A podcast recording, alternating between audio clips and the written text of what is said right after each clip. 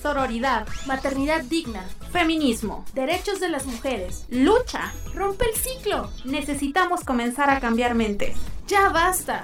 Ya estamos aquí. Somos Las Voces Verdes, un programa para hablar libremente sin prejuicios, procurando el respeto y sororidad para el género.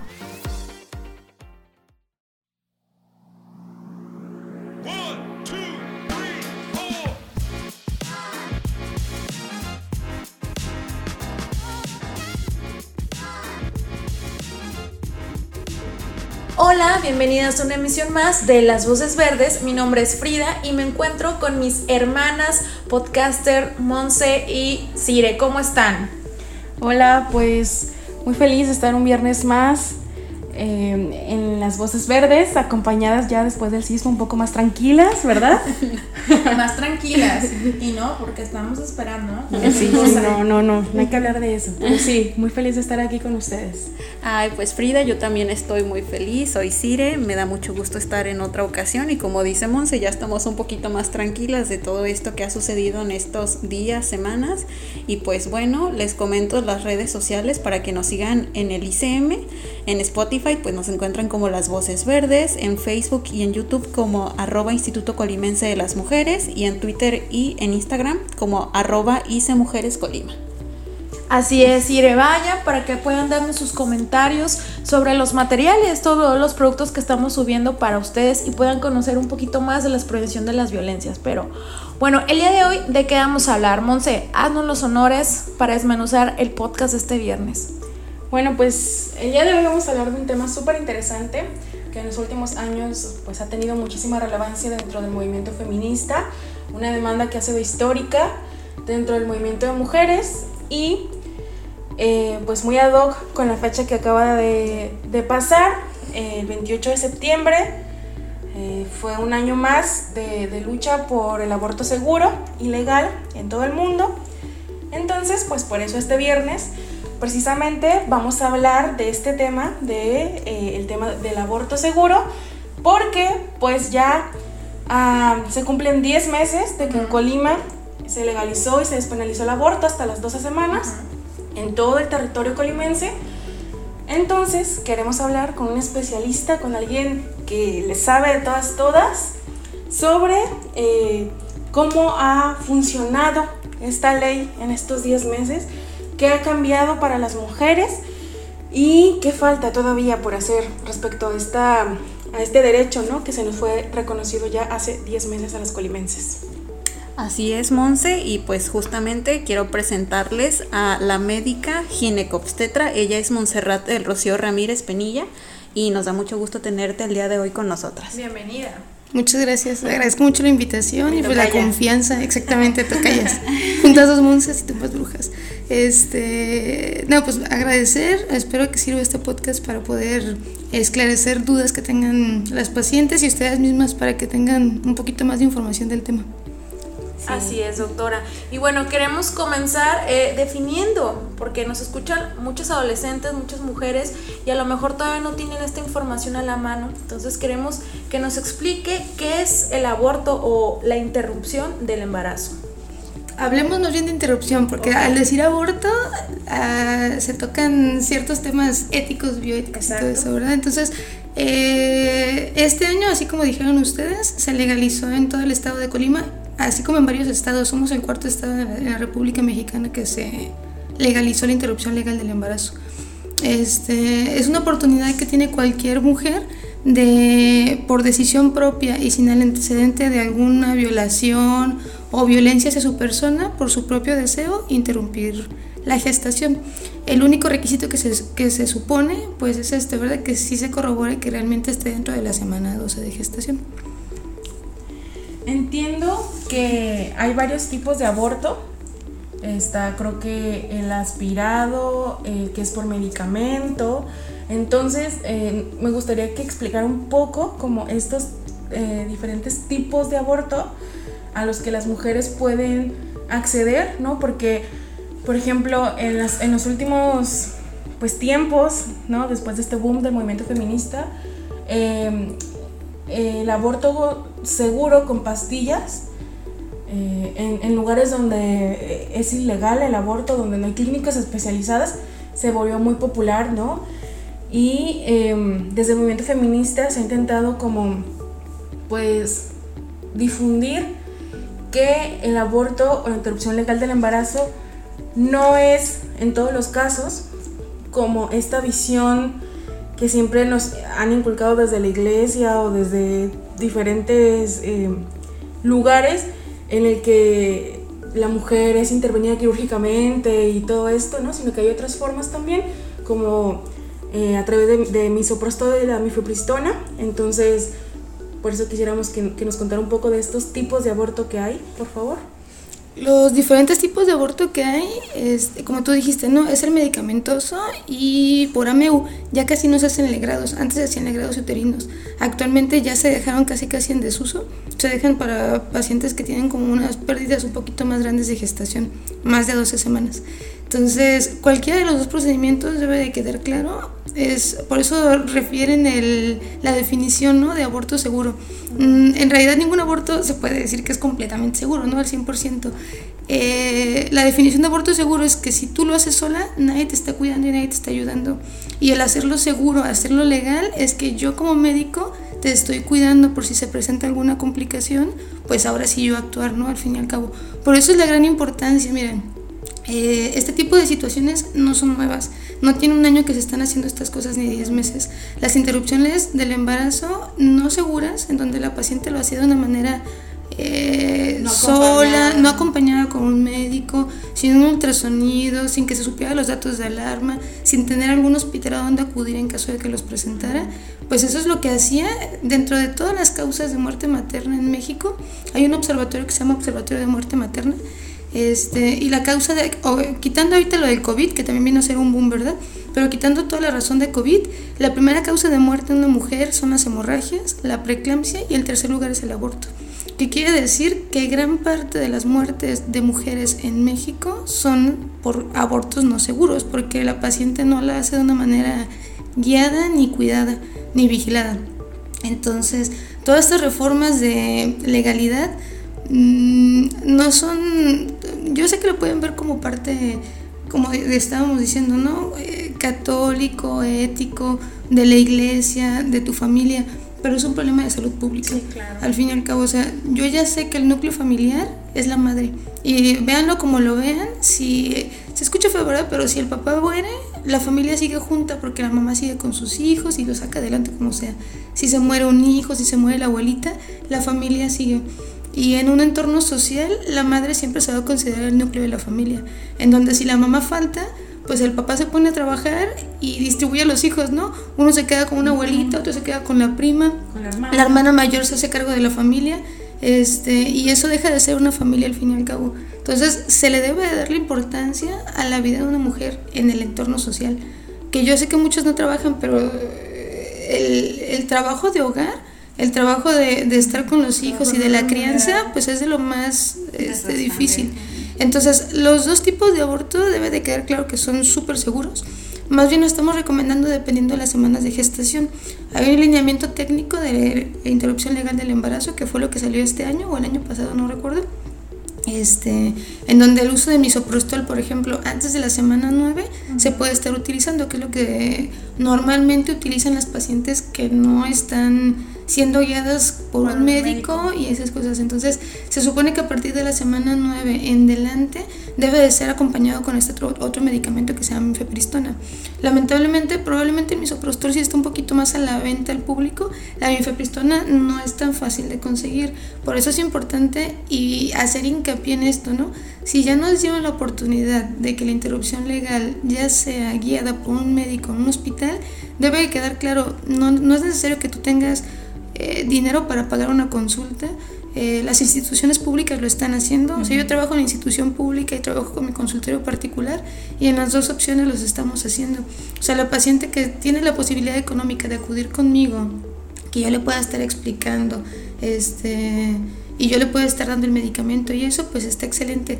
Pero por ejemplo, este tipo de legalizaciones son para chavas de 16 años que no trabajan, que no le pueden decir al novio porque no las apoya, que no le pueden decir a la familia porque no las apoya y entonces también está la ventaja de la institución. Entonces, a partir de la semana 9 en delante puede ser acompañado de mifepristol y misoprostol o realizar el AMEU, que el AMEU literal es una cánula como un popote, literal como sí, como un popote así laxo, flexible. Este, se dejaron de, utilizar legrados por lo mismo, por el riesgo de que hubiera alguna perforación cuando yo estuviera haciendo el aseo del útero. El ameo es muy seguro y es una cirugía relativamente sencilla. Este, normalmente se recomienda que sea una alta ambulatoria. O sea, la paciente llega al hospital, solo se necesita un ayuno, se toman estudios de laboratorio, se pone un suerito y bajo anestesia pues se hace el procedimiento Ventajas también del procedimiento que la paciente no presenta dolor. Insisto, es un procedimiento relativamente seguro con un 95-98% de efectividad. Este, y normalmente se están dando las pacientes de alta en recuperación dos, tres horas después del procedimiento. Entonces, para no, no caigamos en satanizar uno u otro, ¿no? Son ambas eh, posibilidades, opciones que tiene la paciente para decidir si uno y otro. Y ambos son muy seguros. Y, por ejemplo, desde antes de que la Suprema Corte de Justicia indicara que, este derecho debía ser universal en todo el país y que debían armonizarse las legislaciones de cada entidad, ya existía algo que se llama la norma 046, que es aquella en la que, para quienes nos están escuchando y no sepan, indicaba en pocas palabras que una mujer tenía derecho a acceder a un aborto seguro en una institución de salud si eh, manifestaba haber sido víctima de violencia sexual sin necesidad de denunciar al agresor, al presunto agresor, ¿verdad? Pero ¿qué ocurría? Que era pues poco, eh, digamos como poco aceptado por, por grandes sectores de la medicina y era en muchas ocasiones como letra muerta y las mujeres, a pesar de que estaba garantizado ese derecho en ese sentido, no podían acceder porque em, les decían que tenían que denunciar, les decían, em, pues entre otras cosas, que, no se podía, ¿no? Y, con toda esta carga de estigma y de prejuicios sobre, sobre este proceso médico. Entonces, eh, la pregunta ahora va em, en el sentido de cómo se tomaron las médicas y los médicos este avance en los derechos de las mujeres cuando hace 10 meses en Colima el, Congreso dijo es legal que las mujeres puedan acceder a un aborto seguro hasta las 12 semanas. ¿Cómo fue en el ambiente médico? ¿Cómo se recibió esa noticia? Mira, la norma 046 salió en régimen en el 2016. Entonces, de 2016 en delante, bueno, más bien en precedente, ¿verdad? Hacia atrás, para que una paciente pudiera interrumpir su embarazo secundario a una violación, debería haber un precedente de que la paciente tenía que haber mm, denunciado al Ministerio Público o algún que había sufrido una violación para tener como justificación de la interrupción del embarazo. Eh, al sacar la, la norma este 046 perdón, en 2016, le da la oportunidad a la paciente, es protección a víctimas, ¿no? Al fin y al cabo, yo estoy confiando como médico en tu palabra.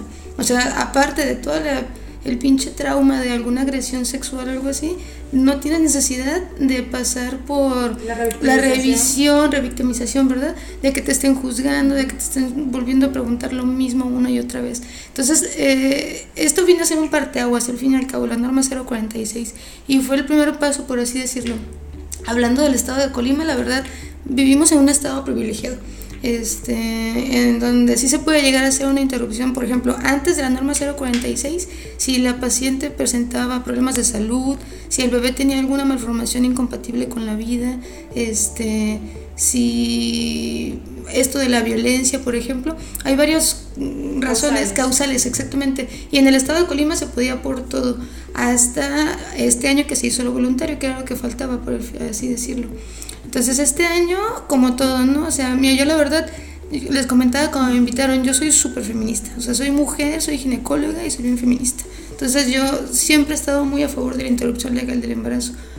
Todo se basa en respeto, al fin y al cabo, ¿no? En el respeto. No es lo mismo como estoy viviendo yo mi vida como lo va a vivir alguna paciente. Y yo no tengo por qué juzgarla como sector salud, por así decirlo. Eh, así como yo tengo mi punto de vista de médico y de ginecóloga de decir, ok, yo tengo broncas, este, mientras lo estemos haciendo de una manera correcta antes de la semana 12, legislativo y todo esto. Este, la verdad, sí hay médicos que hay algo que se llama objeción de conciencia, supongo que ya lo habían escuchado o la objeción de conciencia es mis preceptos religiosos o mi ética profesional no me permite interrumpir un embarazo porque pues en la medicina siempre nos enseñan, ¿no? Que la vida ante todo y estas cosas.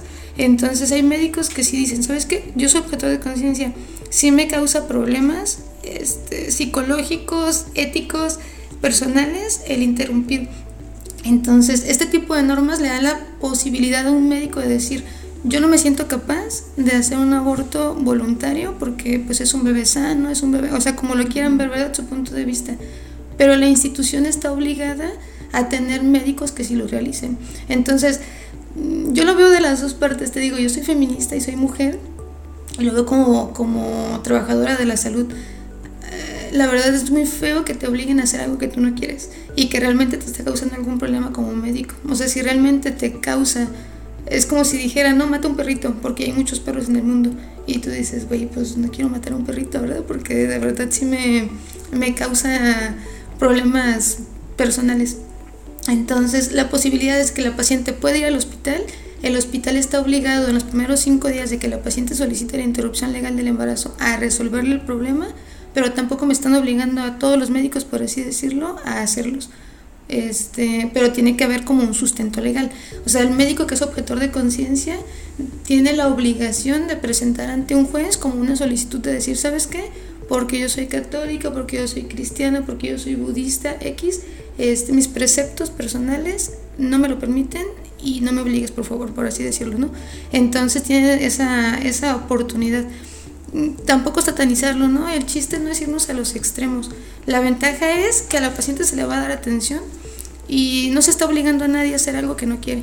Así como la paciente tiene la posibilidad de solicitar una interrupción, el médico también tiene la posibilidad de, solicitar el abstenerme si realmente me causa algún problema. Que al cabo pues hay más compañeros que los hacen. Claro. Y pues bueno, ya nos comentabas un poco, doctora Monse, sobre todo este proceso, pero pues de repente surgen muchas dudas para todas las personas que nos escuchan, para las adolescentes, las mujeres, eh, conocer el proceso administrativo que se lleva dentro de una institución pública, cómo es o cómo... Sí, me gustaría que nos contaras un poco acerca de eso. Cualquier paciente, así sea menor de edad o mayor de edad, puede acudir a cualquier institución de salud a solicitar una interrupción legal del embarazo. A partir de que sale esta reforma en este año, cada, insisto, la institución se ve obligada a resolverte el problema. Por ejemplo, lo que platicábamos de los objetores de conciencia, ¿no? Si yo soy objetor de conciencia y no hay otro compañero que no sea objetor de conciencia en ese momento, la legislación dice tenemos cinco días para resolver la interrupción. Entonces, ¿sabes qué? Ya ha pasado, ¿no? Que dicen, ¿sabes qué? Yo soy objetor, ahorita no hay médico que pueda resolver el, el problema, eh, no presentas alguna urgencia de vida o muerte, por así decirlo, puedes venir al siguiente turno, ¿no? Que en el siguiente turno mi compañero sí está. O puede ser que lo hospitalice para que le vayan haciendo los estudios para ir acelerando el proceso. Entonces no hay problema, o sea, cualquier médico la va a atender, probablemente no ese médico que la, la esté ingresando, ajá, exactamente, le va a hacer la interrupción del embarazo.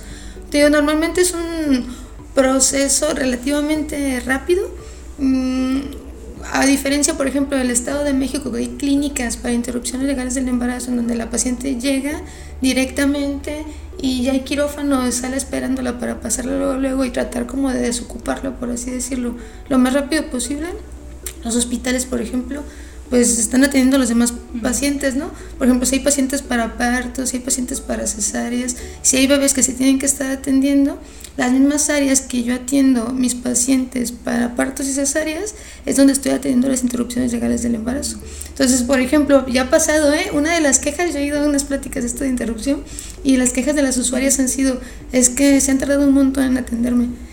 Pues sí, se escucha feo, pero si ya tengo cinco pacientes para parto y están saliendo una tras otra tras otra, pues los partos no los puedo detener, por así decirlo, no le puedo decir, pues espérame tantito porque voy a ir a, a hacer una MEU. Entonces, pues todo por urgencias, ¿no? Como cualquier hospital. Este, se prioriza y se va atendiendo paciente por paciente y ahora sí ya cuando tiene su turno, pues luego, luego se pasa. ¿Qué ha pasado, no? Que llega la paciente, se canaliza, se toman estudios, se pasa luego, luego porque no hay trabajo en ese momento, a las 2, 3 horas se va la paciente de alta a su casa en la recuperación de la, de la anestesia. Eso es lo que puede llegar como a variar un poco en el procedimiento. Entonces, eh, ¿qué indicaciones médicas se debe seguir una vez que ya se, pasó el proceso, este proceso médico, una vez que la paciente ya está, digamos, en casa, dada de alta? Posterior al alta, pues, obviamente la paciente se va, normalmente en el, en el procedimiento se pone analgésico para que alcance a cubrir que te gusten unas 8 o 12 horas. Y al alta se da un, pues como una receta para acetamol, algún analgésico que ella tenga en casa para estarlo tomando. Se recomienda un reposo relativo, o sea, ella puede continuar con su vida normal, por así decirlo. Este Mm, en el IMSS, por ejemplo, sí se les puede dar incapacidad, a comparación de la Secretaría, ya ves que no, no se dan incapacidades, pero creo que en el IMSS sí se puede llegar a dar una incapacidad por una interrupción del embarazo.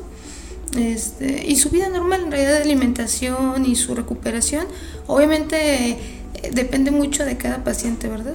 Y por ejemplo, ya algo que se llama, ya lo están reportando en los primeros, se llama síndrome posaborto. Y es que no, yo siempre les digo a las pacientes, eh, esto de la interrupción del embarazo debe de quedar como última instancia para una prevención ¿no? de, de mi plan de vida.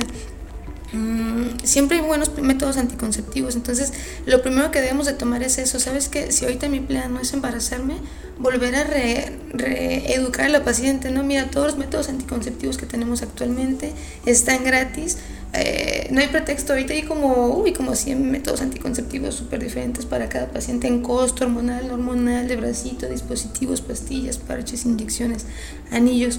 Entonces sí sería importante volver a, explicarle a la paciente las opciones que tiene. Ok, ahorita no quieres tener bebés, vamos a prevenir un próximo embarazo, ¿no? Al fin y al cabo.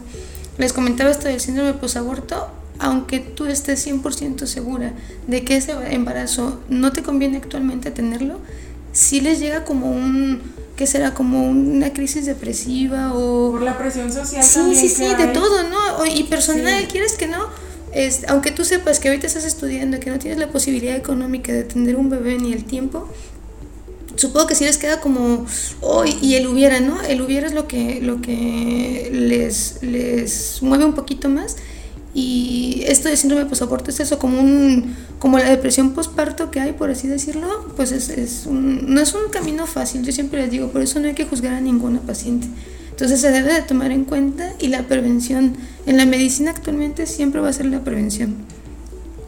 Doctora Monse, y para ir a realizar lo que es la interrupción del embarazo, ¿tienen que ir acompañadas de alguien o pueden ir solas? O sea, el proceso es seguro, nos decía que es más o menos tres eh, horas, dependiendo cada caso, pero usted le recomienda que sí vayan o cómo... cómo Mira, de preferencia, yo creo que sí, o sea, sí es recomendable. No es mm, obligatorio que vayas acompañada, porque ya ha habido chavas que van solitas. Pero hasta por tu recuperación, por ejemplo, que llegues manejando o algo así, aunque se pase el proceso de anestesia y eso, pues de todos modos como que no, no sé si las han operado en algún momento, ¿verdad? Pero no, despiertas del todo bien. Este, o si tienes dolor, o sea, la verdad el sentirte acompañada yo creo que es algo importante. Que si en ese momento eh, hay una chava que esté completamente en crisis y que no haya nadie en su en su punto de apoyo, por así decirlo, o sea, no es obligatorio que vaya acompañada. Es recomendable. Ok. Ya. Y pues yo sé que usted es experta en este tema, entonces me gustaría preguntarle, pues conocemos la parte de lo que ya nos contaba un poco sobre el aborto, pero qué riesgo tiene el practicárselo si no es en una instancia de salud, o sea, qué riesgos puede vivir la paciente, o sea, ya nos comentaba un poco al inicio de la entrevista.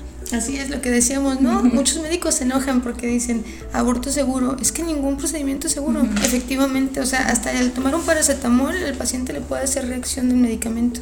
Entonces, el decir aborto seguro es disminuirte al mínimo las posibilidades de complicación. Pero a pesar de que haya sido un procedimiento seguro y todo, pues este, existen sus riesgos, ¿no? Al fin y al cabo. Entonces, la ventaja de hacerlo en un hospital y hacerlo de manera vigilada, este, previenes hemorragias, infecciones, que vayan a quedar restos, por ejemplo, adentro, o que realmente no sepas cuántas semanas tienes y estás tomando medicamentos, nunca te hiciste un ultrasonido y no corroboraste cuántas semanas tenías. Y no es lo mismo hacer una interrupción legal de un embarazo de seis semanas hacer uno de 15, ¿no? Por ejemplo, que nada tiene que ver. Y es muy común que las pacientes se... Todas, ¿eh? O sea, yo llevo controles del embarazo y es común que las pacientes se confunden con su fecha de última regla y estas cosas. Y más cuando estás en crisis, ¿no? Que te dicen, no, estoy embarazada y no sé qué voy a hacer. Entonces caes como en... en pues el miedo, ¿no? No te deja pensar de una manera adecuada. Y ya hablamos un poco de, de, de, algunos médicos que se niegan a practicar abortos por cuestiones personales, religiosas, etc. Em, pero también quisiera que habláramos un poco sobre eh, cómo debe ser el trato que debe recibir una paciente que va a practicarse un aborto a una instancia de salud. Porque em, es extremadamente sabido dentro del movimiento feminista que en un montón de ocasiones se encuentran ellas em, en situaciones donde primero se les intenta convencer de que no aborten eh, para pues así disuadir la decisión y ellas tienen que ir entonces contracorriente porque no se respetan digamos como de entrada eh, ya la decisión que haya tomado ¿no? y por la cual está ahí entonces eh, cómo lograr que el trato hacia las pacientes sea digamos libre de estigmas de prejuicios y de toda esta carga moral y religiosa que queramos o no pues muchas personas tienen y tenemos eh, y que puede llegar a influir en, el trato que se le da a las pacientes. Entonces, eh, sí, ¿cómo, ¿cómo, tendría que ser este trato? ¿Qué hacer para que en la medicina ah, haya cada vez, eh, digamos, menos estigma, menos prejuicios y sea, digamos, una atención más, pues sí, apegada a derecho y apegada a los derechos humanos de la paciente, ¿no? Yo creo que todo es, eh, del respeto, el ser humano, por así decirlo, ¿no? La empatía de la paciente. Debe de quedar claro. Mm, y debe de quedar claro que el ignorar una ley no me exime de responsabilidad de ella, ¿no? Está bien sabido. Entonces, dentro del lineamiento técnico, aunque yo sea objetor de conciencia, yo no tengo por qué tratar mal a una paciente. Y eso debe de quedar súper bien claro. Y yo no tengo por qué tratar de disuadirle de alguna manera de, de su decisión. Probablemente si la veo llorando, que ya nos ha pasado, ¿eh? O sea, yo que soy súper feminista y todo, han llegado chavas llorando, por ejemplo. Y si le puedes llegar a preguntar, ¿no? O sea, ¿estás segura o, alguien te está obligando? También puede llegar a pasar, ¿no? Que eso a lo mejor la paciente lo puede llegar a tomar como que ah, me está queriendo convencer. queriendo convencer. Y no, o sea, simplemente yo estoy viendo a alguien que está en crisis, así como la puedo ver en trabajo de parto o que la voy a operar y también tiene miedo. Simplemente son preguntas básicas entiendo que las pacientes en trabajo de parto, las embarazadas y todas, siempre están súper sensibles, ¿eh? definitivamente, por todas las hormonas, el dolor, el miedo, eh, son situaciones nuevas que nunca has pasado. Entonces, respeto al derecho ajeno es la paz. Simplemente si una paciente te llega y tú estás como médico y no eres objetor de conciencia, insisto, debes de asesorarte legalmente en qué posición estás. Tú tienes el derecho como médico a no hacerlo, pero tienes que tratar con respeto a todas las pacientes. Y al igual, ¿no? Las pacientes tratarnos con respeto a todos. Al fin y al cabo es un, un dar, dar, ¿no? Al fin y al cabo. Entonces, no se debe de negar la atención. Este, nadie te puede estar disuadiendo de tus decisiones.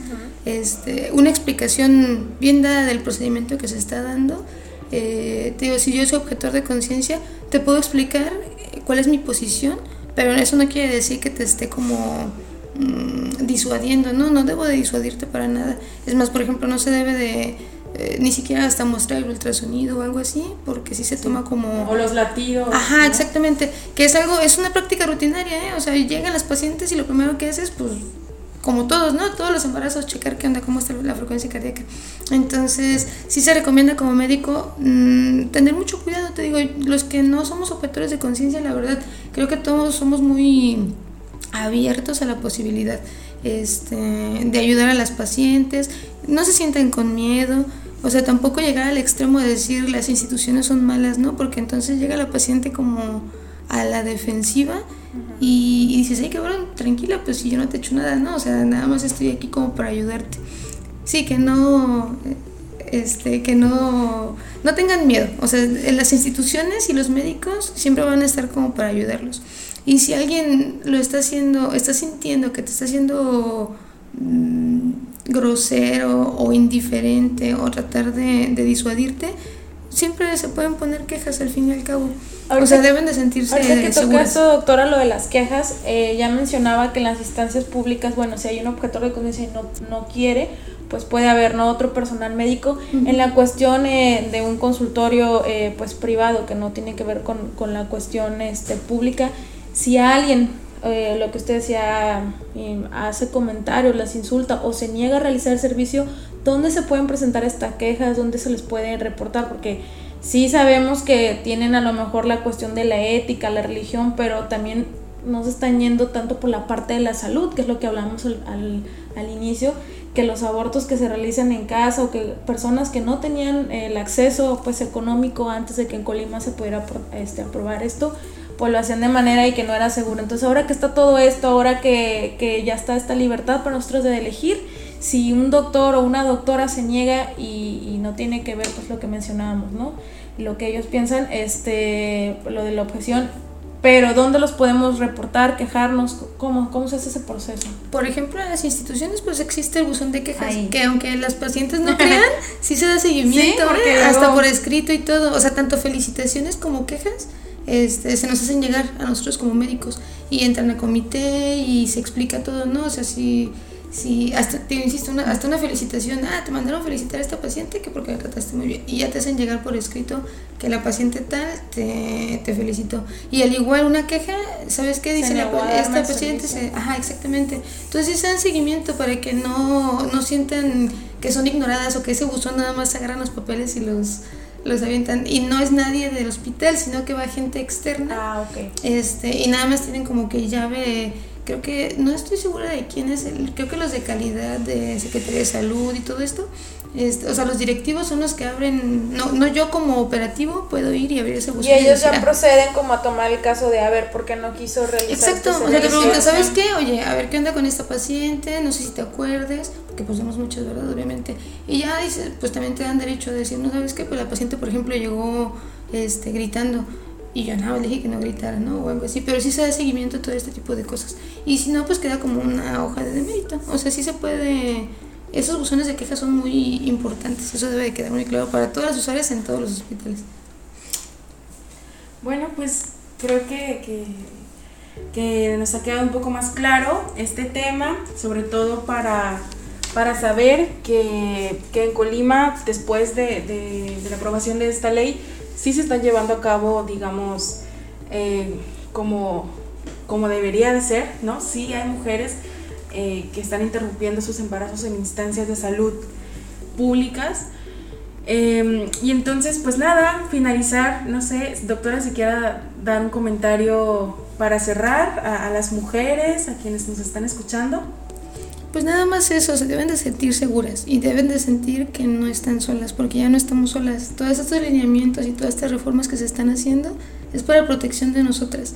Este, de todo el tiempo que estuvimos expuestas a todo este tipo de violentaciones y malos tratos, por así decirlo, todo es para, para bien de todos. Y al fin y al cabo somos una sociedad y debemos de estar trabajando todos juntos hacia un buen futuro.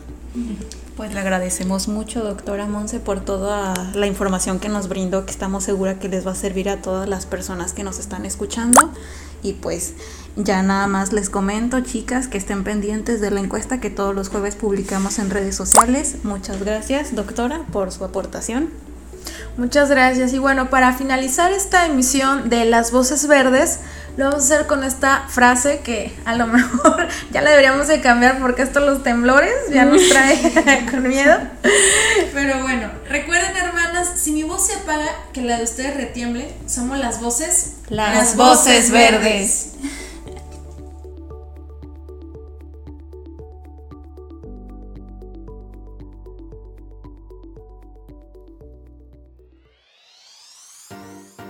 Por escucharnos. Recuerden, si necesitan apoyo u orientación telefónica, puedes contactarnos a la línea Mujer 075.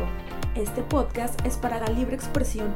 Es financiado con recursos del programa de apoyo a las instancias de mujeres en las entidades federativas PAIMEF.